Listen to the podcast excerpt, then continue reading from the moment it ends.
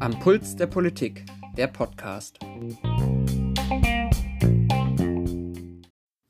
Hallo und herzlich willkommen zum Podcast Am Puls der Politik.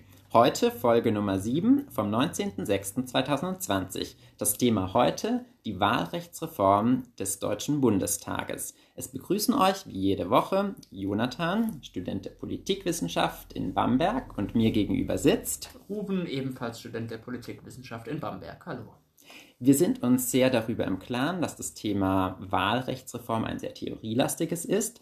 Nichtsdestotrotz sollten wir es behandeln, da sollte eine Reform nicht zustande kommen in dieser Legislaturperiode. Der Bundestag 2021, wenn die nächste Bundestagswahl stattfindet, sonst ins unermesslich große wachsen würde. So, was müssen wir zum Wahlrecht wissen? Also, wir reden über das Bundestagswahlrecht und ähm, das ist geregelt im sogenannten Bundeswahlgesetz.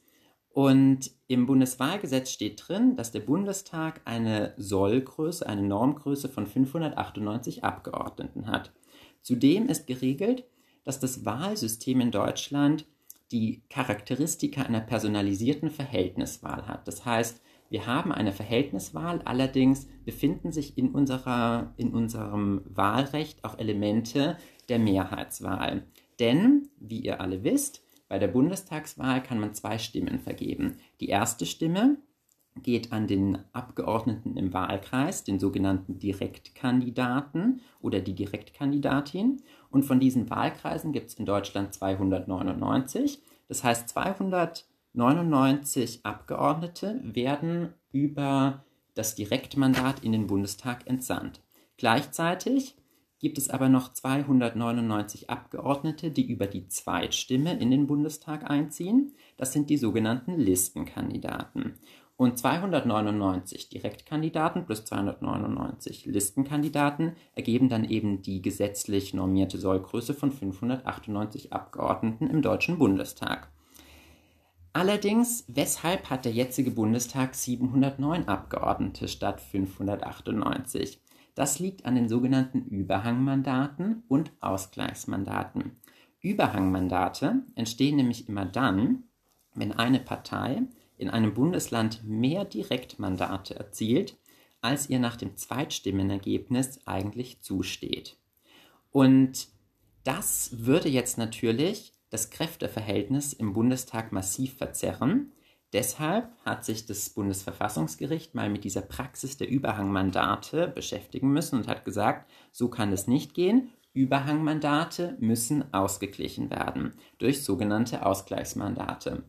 Und bei der Bundestagswahl 2017 gab es 46 Überhangmandate und diese müssen eben, um die Proportionalität beizubehalten, ähm, durch Ausgleichsmandate ausgeglichen werden. Und es gab 65 sogenannte Ausgleichsmandate. Und daher kommen wir auf momentan 709 Abgeordnete im Deutschen Bundestag. Und Prognosen gehen davon aus, dass der nächste Bundestag über 800 Abgeordnete haben wird, sollte es nicht zu einer Reform des Wahlrechts führen. Und der Grund ist, ganz vereinfacht gesagt, CDU, CSU und SPD, die fast alle Wahlkreise im Lande gewinnen, verlieren an Zweitstimmen und dadurch gewinnen äh, sie, also sie gewinnen immer noch die Überhangmandate und dadurch entsteht eine große Anzahl an Ausgleichsmandaten und daher würde der Bundestag eben immer weiter wachsen. Was wären die negativen Folgen davon? Die negativen Folgen liegen auf der Hand. Das wäre sehr, sehr teuer. Zudem würde der Bundestag an die Grenze der Arbeitsfähigkeit ähm, kommen, wenn er noch mehr Abgeordnete hätte, als er bislang schon hat. Also allein der Platz würde einfach nicht mehr reichen. An dieser Stelle sei auch darauf hingewiesen, dass der Bundestagspräsident Wolfgang Schäuble wohl bereits Container bestellt hat, um, falls es keine Wahlrechtsreform geben sollte, die ganzen Abgeordneten irgendwo unterbringen zu können. Und gleichzeitig muss man auch sagen, es wäre ein schlechtes Zeichen der politischen Elite des Landes, auch ein Zeichen der Inkompetenz, wenn sie ihrem eigenen Wachstum nicht Einhalt gebieten könnten. Und das Wahlrecht kann tatsächlich, das Bundeswahlgesetz ist ein einfaches Bundesgesetz, das heißt, es kann mit der Regierungsmehrheit, theoretisch mit den Stimmen von CDU, CSU und SPD, geändert werden. Trotzdem konnten die Parteien sich bislang auf keine Reform einigen, auch wenn es verschiedene Vorschläge gibt.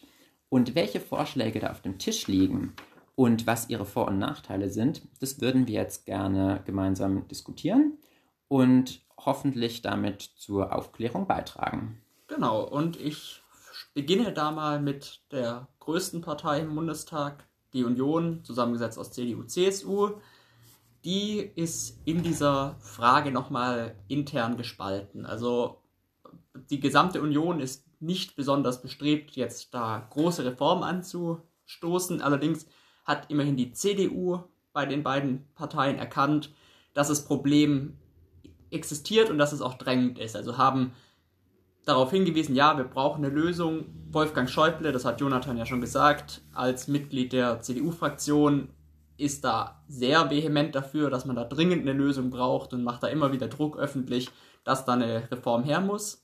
Auf der anderen Seite gibt es die CSU, die bis jetzt sehr davon durch aufgefallen ist, dass sie sich sperrt gegen jegliche Reform. Insgesamt die Unlust der Union, da richtig an die Wurzel ranzugehen und dieses Problem grundlegend zu behandeln, ist relativ einfach. Jonathan hat es schon dargestellt. Die Union ist einfach die Partei, die mit Abstand am meisten Direktmandate holt. Und da ist die CSU nochmal besonders herausstechend. Die haben bei der letzten Bundestagswahl in Bayern jeden Wahlkreis gewonnen, das heißt jedes Direktmandat gewonnen. Wenn jetzt Direktmandate in irgendeiner Form wegfallen würden durch unterschiedliche mögliche Reformansätze, wären diese Parteien die Parteien, die dadurch am meisten Abgeordnete verlieren würden. Und was es nachzieht, nach sich zieht, ist relativ logisch. Weniger Abgeordnete bedeutet weniger Macht, weniger Ressourcen, weniger finanzielle Mittel. Mhm. Und da ist dann eben ein Stück weit ersichtlich, die Union möchte das nicht, man möchte da lieber seine eigenen Pfünde sichern und sperrt sich deswegen größtenteils gegen eine Reform. Durch das, dass Wolfgang Schäuble unter anderem dabei immer vehement Druck gemacht hat, gibt es jetzt doch einen Reformvorschlag oder zumindest ein Reformvorschlägchen, den mindestens die CDU auf den Tisch gebracht hat und der besteht darin, dass man 15 Überhangsmandate zulassen könnte. Jonathan hat vorher angesprochen, es gab mal das Urteil vom Bundesverfassungsgericht, das festgelegt hat, Überhangsmandate müssen durch Ausgangsmandate ausgeglichen werden. Allerdings hat das Gericht damals zugestanden, dass 15 Überhangsmandate theoretisch existieren könnten, ohne dass nach Meinung des Gerichtes die Repräsentativität innerhalb des Bundestags so sehr verzerrt wäre, dass man da etwas tun müsste. Und bis jetzt wurde sich darauf dann aber geeinigt, dass man ab dem ersten Überhangsmandat ausgleicht. Und da sagt die Union jetzt, hm, warum lassen wir uns nicht wenigstens diese 15 Überhangsmandate ausschöpfen und gleichen da eben noch nicht aus, dann sparen wir zumindest einen kleinen Teil der, der Überhangsmandate, reduzieren dadurch ein bisschen die Größe.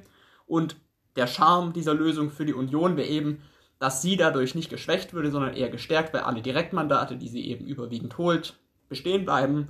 Aber weniger Ausgleichsmandate anfallen würden. Und das ist natürlich auch der Punkt, der zur Kritik möglicherweise Anlass gibt. Genau, insbesondere die kleinen Parteien, die im Bundestag vertreten sind, Linke, Grüne und FDP, lehnen diesen Vorschlag ab, da, wie man sich vorstellen kann, vor allem die kleinen Parteien davon ähm, eben gerade nicht profitieren würden. Denn die kleinen Parteien profitieren davon, dass äh, bereits ab Überhangmandat 1 ausgeglichen wird. Denn die kleinen Parteien sind diejenigen, die die Überhang, äh, die die Ausgleichsmandate bekommen und die großen Parteien, die Platzhirsche, die Volksparteien sind diejenigen, die von den Überhangmandaten profitieren. Und die CSU argumentiert gerne mit Bürgernähe. Sie will die Wahlkreise nicht reduzieren, weil dadurch sozusagen der Konnex zwischen äh, Bürger und Abgeordneten irgendwie enger wäre. Aber tatsächlich, wie du gesagt hast, hier geht es eigentlich in allererster Linie um das Sichern der eigenen Pfründe. Ja, das Einzige, was man vielleicht hier auch nochmal sieht, was man so ein bisschen der Union zugutehalten muss oder den anderen Parteien eben auch negativ auslegen kann, ist, dass man an der Kritik, die die Opposition und besonders die kleinen Parteien jetzt üben, auch sieht, dass die natürlich auch nicht völlig davon befreit sind, auch an Machtoptionen zu denken, auf ihre eigenen Vor- und Nachteile einer Reform zu blicken es geht also allen Parteien, und das ist auch ein bisschen verständlich, nicht nur darum, ein Problem zu lösen, sondern sie haben zumindest immer auch noch ein Auge darauf, was das nachher für ihre eigene Stärke innerhalb des Parlaments bedeutet. Genau, aber ansonsten ist, glaube ich, zu diesem Vorschlag alles gesagt. Es wäre eben die Lösung, die die Wahlkreise nicht reduziert und dadurch die Union am wenigsten schwächen würde. Die nächste Reformoption, die wir vorstellen wollen, ist die von Linke, Grüne und FDP. Also man muss sich mal vorstellen, diese drei Oppositionsparteien haben sich auf einen gemeinsamen Vorschlag einigen können. Und dieser sieht vor, dass die personalisierte Verhältniswahl, so wie sie momentan in Deutschland ähm, praktiziert wird, beibehalten wird. Allerdings sollen innerhalb des bestehenden Systems kleine Änderungen vorgenommen werden, weshalb dieser Vorschlag auch als ein minimalinvasiver Vorschlag im Gesetz bezeichnet wird oder im, in der Gesetzesinitiative genauer gesagt. Die ähm, Oppositionsparteien schlagen vor, die Wahlkreise zu reduzieren, nämlich von 299 auf 250. Das heißt, Deutschland würde einen Neuzuschnitt an Wahlkreisen erleben, eine deutliche Reduktion. Und gleichzeitig sollte aber die gesetzlich normierte Sollgröße des Bundestages von 598 auf 630 erhöht werden.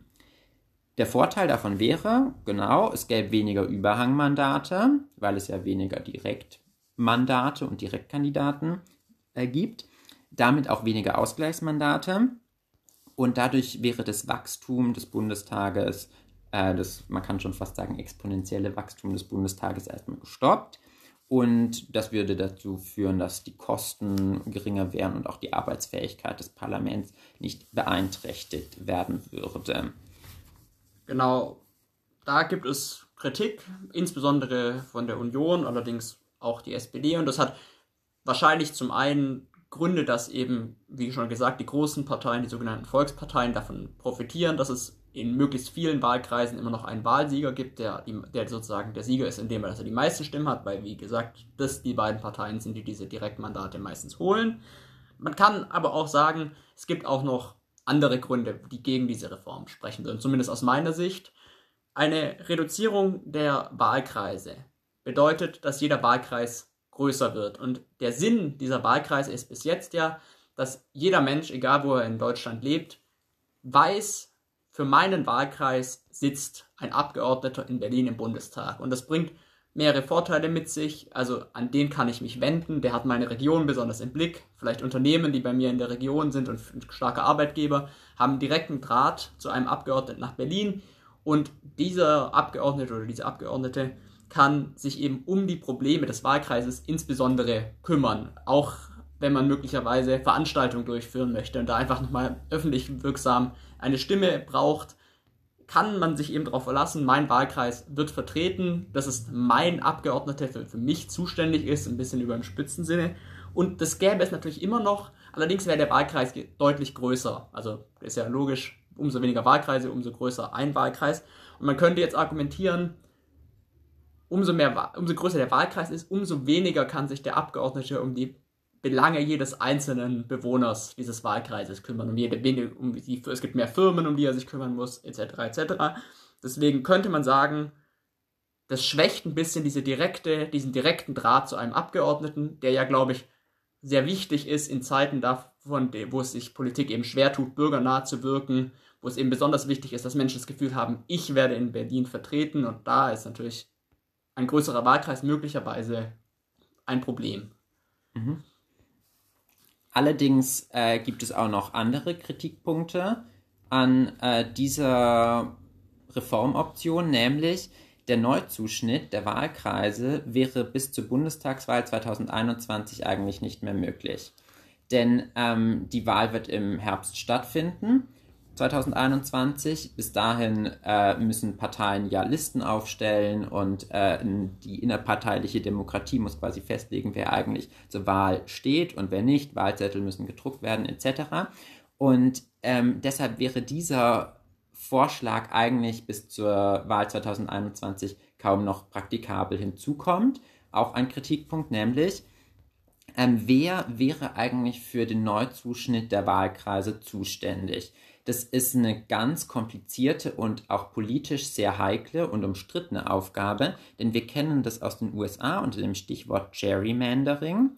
ähm, wo regelmäßig Wahlkreise neu zugeschnitten werden. Und in den USA, in den ähm, einzelnen Bundesstaaten, ist dafür regelmäßig der Gouverneur, also die Exekutive, die Regierung des Staates zuständig. Und der Gouverneur ist dann entweder eben Mitglied der Republikanischen oder Mitglied der Demokratischen Partei. Und ähm, bei einem Neuzuschnitt von Wahlkreisen wird dieser nicht nach irgendwelchen objektiven Kriterien zugeschnitten, sondern eben so, dass der dass die Partei des Gouverneurs davon profitiert. Sprich, der Neuzuschnitt erfolgt so, dass zum Beispiel republikanische oder demokratische Hochburgen geschaffen werden. Und wie könnte man in Deutschland dieses Problem lösen? Also welche Möglichkeiten gäbe es, ähm, eben genau solche Probleme zu verhindern? Wer müsste darüber entscheiden? All das sind ungeklärte Fragen. Auch auf diese Fragen haben die Oppositionsparteien, die einen Vorschlag machen, keine Antwort. Und bis zur Wahl 2021 wird dieser Vorschlag einfach nicht praktikabel sein. Genau. Da würde ich auch noch kurz auf diesen großen Kritikpunkt, dass es, genau, also die, dieser Punkt ist, glaube ich, unumstritten. Das ist, wird zeitlich ein großes Problem und insgesamt ein Problem, was gelöst werden muss. Allerdings würde ich noch mal kurz auf diesen Punkt, dass es weniger direkte Abgeordnete gibt, eingehen, weil da sagen die Oppositionsparteien, ich glaube, das muss auch noch äh, genannt werden, es würden ja weiterhin zumindest für jeden Abgeordneten, also für jeden Wahlkreis einen Abgeordneten geben, der wäre vielleicht minimal größer, aber dafür würden auch noch mehr Listenabgeordnete in den Bundestag einziehen und sie sagen eben, durch das, dass es mehr Listenkandidaten gibt, verteilen sie sich ja auch mehr übers Land. Das heißt, die Wahrscheinlichkeit, dass dann ein zweiter Abgeordneter oder eine zweite Abgeordnete in diesem Wahlkreis über eine Liste drin ist, die, die auch diesen Wahlkreis im Blick hat und vertritt, ähm, die Wahrscheinlichkeit würde steigen.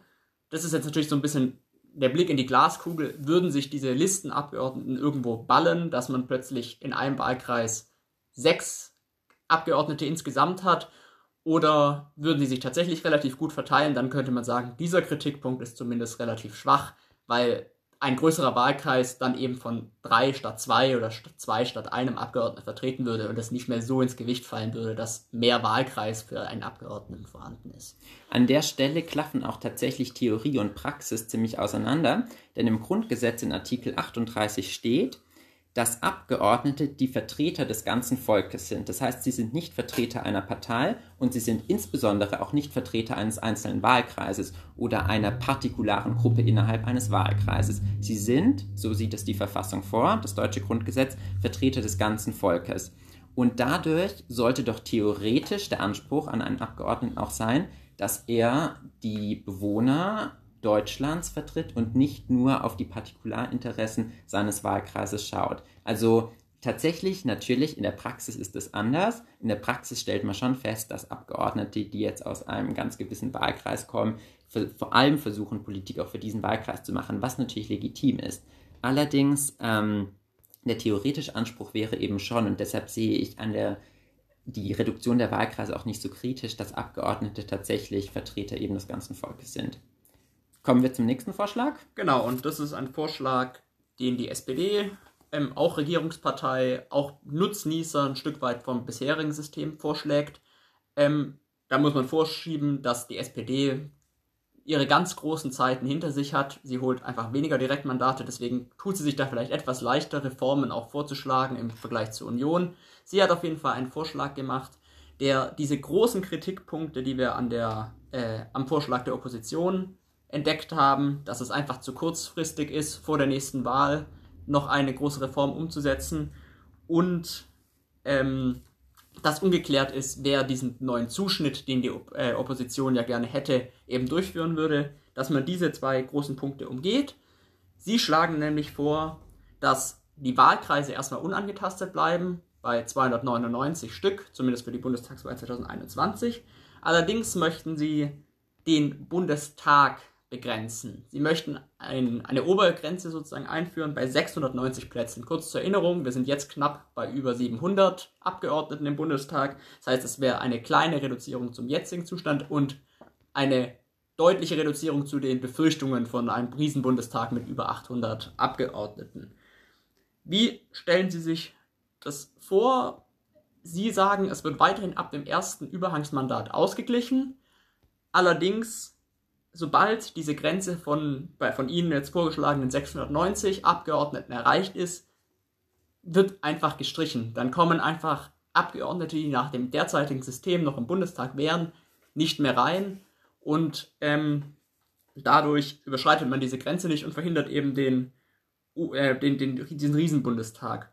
Als zweiten Schritt schlagen sie vor, dass für die Wahl nach 2021, also für alle kommenden Wahlen, eine Kommission gebildet werden soll, die eben diesen Zuschnitt regeln soll der Wahlkreise, die irgendwie hoffentlich objektiv extern ist, also keiner Partei verpflichtet ist und sich das eben angehen soll und auch insgesamt diese ganze Reform sich anschauen soll und da möglichst eine faire Lösung finden soll. Das möchte man sozusagen aus den Parteien etwas rausgeben an eine externe Kommission.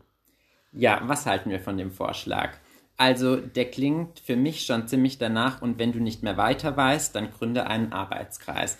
Also mal ehrlich, der jetzige Bundestagspräsident Wolfgang Schäuble hat auch schon eine Reformkommission einberufen, die ohne Ergebnis ähm, auseinanderging. Also ich frage mich tatsächlich, ob hier nicht einfach ein wirklich dringendes und drängendes, allerdings auch unangenehmes Problem vertagt wird, gleichzeitig irgendwie auch outgesourced wird an eine Kommission, die dann, der dann im Zweifel irgendwie der schwarze Peter zugeschoben wird. Also ich denke, dieser Vorschlag hat wirklich massive ähm, Defizite.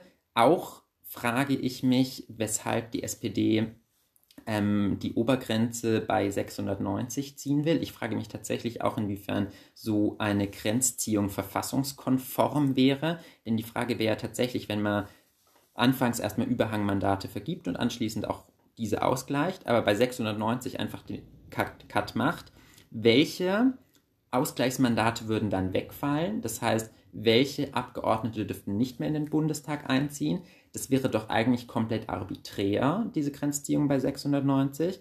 Und ähm, daher frage ich mich, inwiefern dieser Vorschlag tatsächlich zur Lösung des zugrunde liegenden Problems beitragen kann.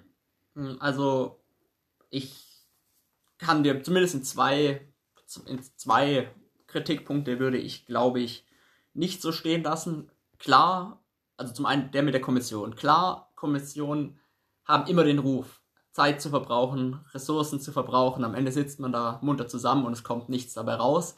Gleichzeitig haben wir ja vor ein paar Minuten festgestellt, und das, da bin ich auch davon überzeugt, das ist einfach ein grundlegendes Ding, was da geschaffen wird. Eine Reform, an den Wahlkreisen, das hat massive Auswirkungen und es ist einfach der Gedanke, dass man das dem Du meinst ein Neuzuschnitt. Ah, genau, also genau, also genau, mhm. dass man daran rumschneidet, ist einfach, das hat Auswirkungen auf sämtlichen Wahlen und es ist, finde ich, schon richtig, dass man das versucht, den Parteien zu entziehen, weil eben, wir haben es gesehen, dass so die, die Reformvorschläge sind so von parteiinternen Sicht gesteuert. Da guckt jeder, wie er möglichst die meisten Plätze rausholen kann. Und das würde bei diesem Neuzuschnitt nicht anders sein, davon bin ich überzeugt.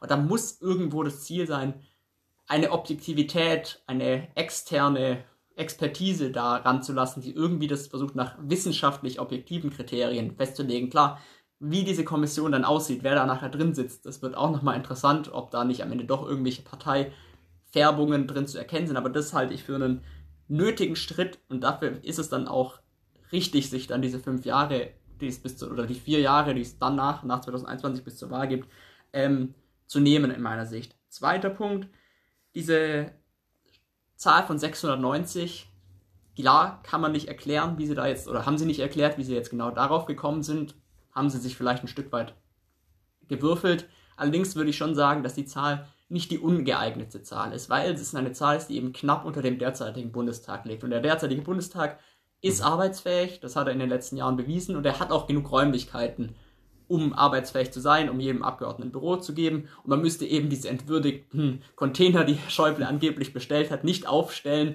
Und es gäbe dann keine Abgeordneten zweiter Klasse, die irgendwie im Container sitzen würden. Deswegen sage ich, diese Zahl von 690, vielleicht ein bisschen willkürlich, aber sie ist nicht ungeeignet. Und deswegen würde ich sagen, das stimmt. Was allerdings stehen bleibt, ist der groß, das große Problem, welche Abgeordneten denn gecuttet werden würden. Ja, der Bundestag ist arbeitsfähig momentan mit 709 Abgeordneten, aber man muss auch dazu sagen, wir haben schon jetzt das zweitgrößte Parlament der Erde nach der Volksrepublik China. In der Volksrepublik China hingegen leben 1,4 Milliarden, bei uns nur 80 Millionen. Die Frage stellt sich also schon, ob unser Bundestag nicht einfach zu groß ist. Und tatsächlich, das Bundeswahlgesetz sieht eben die Sollgröße von 598 Abgeordneten vor. Gleichzeitig gibt es die Überhangmandate aus einem guten Grund, nämlich man will, dass eben jeder Direktkandidat ins, in den Bundestag einziehen kann. Gleichzeitig will man auch, dass das Kräfteverhältnis im Bundestag dadurch nicht verzerrt wird, weshalb man diese Überhangmandate ausgleichen muss. All das kann man gut verstehen. Dem Wachstum des Bundestages muss aber Einhalt geboten werden und vielleicht führt über kurz oder lang eben ähm, nicht daran vorbei, nicht kein Weg daran vorbei, tatsächlich auch an die Fundamente des Wahlsystems heranzugehen. Und das ginge auch tatsächlich relativ leicht, denn es handelt sich um ein einfaches Bundesgesetz. Hier muss nicht das Grundgesetz geändert werden, das nur mit einer Zweidrittelmehrheit geändert werden kann in Bundestag und Bundesrat, sondern hier muss theoretisch sich die Regierungskoalition zusammenreißen, sage ich mal, sich einigen und könnte dann ein neues Wahlgesetz auf den Weg bringen. Und an der Stelle könnte man auch noch auf einen letzten Vorschlag eingehen, der zwar jetzt nicht aus den Reihen der Parteien kommt. Ähm, dieser sieht nämlich vor, dass man bei der Bundestagswahl einfach eine Entschlackung vornimmt, nämlich man würde nicht mehr zwei Stimmen vergeben, sondern nur noch eine Stimme. Man würde quasi die Aspekte der Mehrheitswahl komplett rausnehmen und nur noch nach den Prinzipien der Verhältniswahl abstimmen.